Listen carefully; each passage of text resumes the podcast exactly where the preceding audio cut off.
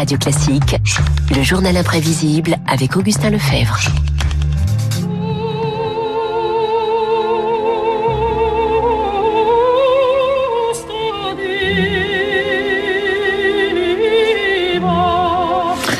Bonjour Augustin. Bonjour Renaud, bonjour à tous. La voix de Maria Callas, Maria Callas qui nous a quittés il y a 45 ans. La diva est morte, et eh bien c'était le 16 septembre 1977. Et elle avait 53 ans, reste aujourd'hui le mythe et les superlatifs. Revenons ce matin sur la façon dont elle percevait son art, son métier, avec forcément une part de mystère. Le public attend de vous une chose parfaitement déraisonnable et légitime tout de même. C'est le miracle, à chaque fois. Ça c'est vrai, je ne suis pas une femme de miracle.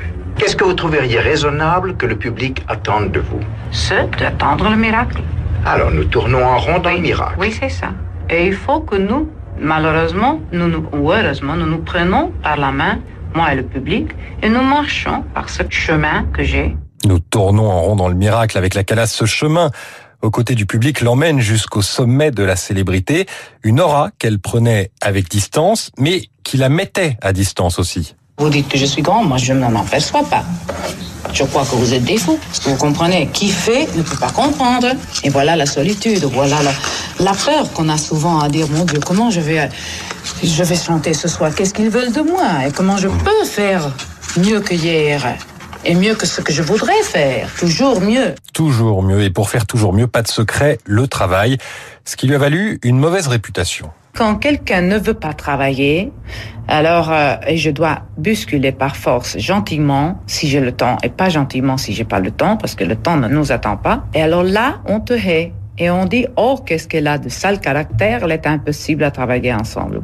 Travailler c'est pas 8 heures par jour, c'est travailler souvent même 20 heures par jour. Et les 4 heures de sommeil qu'on a, c'est le subconscient que travaille. Une mauvaise réputation propagée par les journaux qui disaient que sa vie privée ou sa supposée rivalité avec Renata Tebaldi, soprano contemporaine de la Calas. Et pourtant les proches de la diva se souviennent d'une chanteuse très humble. Témoignage de Janine Rice, sa répétitrice pendant des années. Elle était obsédée par le compositeur.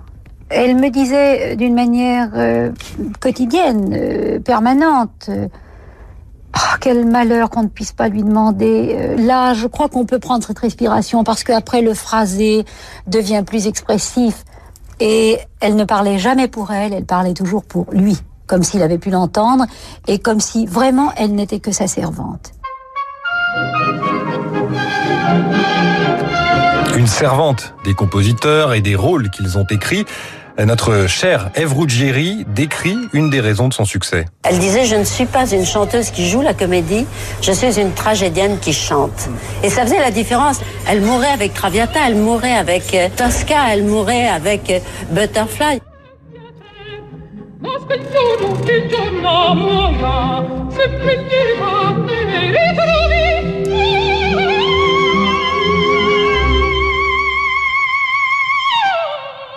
Alors ce qu'on entend, c'est Maria Callas dans La Traviata. Vivre et mourir comme ces personnages incarnés, cela signifie que Maria Callas laissait une certaine place à l'improvisation sur scène. Heureusement, sinon, je me serais tué. La base est toujours là. Mais au lieu de dire, bon, je ferai deux pas exactement de 10 cm ou de 15 cm, ça, c'est pas de l'art. Et on parlait de ses rôles. Maria Callas avait un avis tranché sur les personnages qu'elle aimait incarner, Médée ou Norma, et sur ceux qu'elle n'aimait pas. Écoutez. Tout ce que j'aime pas particulièrement. C'est un peu un grand guignol. Puisque je devais la faire, j'ai trouvé les justifications de tant de stupidité de premier acte, par exemple. Elle entre, elle sort. Carmen n'est pas toujours noble. Elle a un côté, pardonnez-moi, cabaret. Elle prend les hommes, elle laisse les hommes comme un homme ferait plutôt. Ça, ce n'est pas ma conception, je crois pas à ça. Donc Carmen ne fait pas partie de mon monde idéal.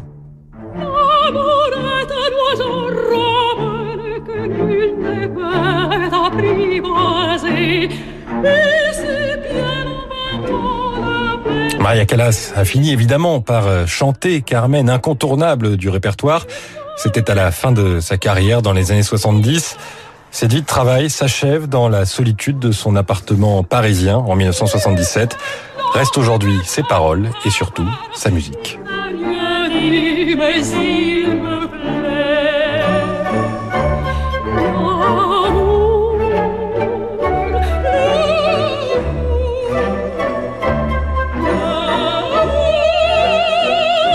La voix de la Calas sur Radio Classique. Quoi de plus naturel, Maria Calas qui nous a quittés à l'âge de 53 ans? Il est 7h56 sur l'antenne de Radio Classique dans un instant.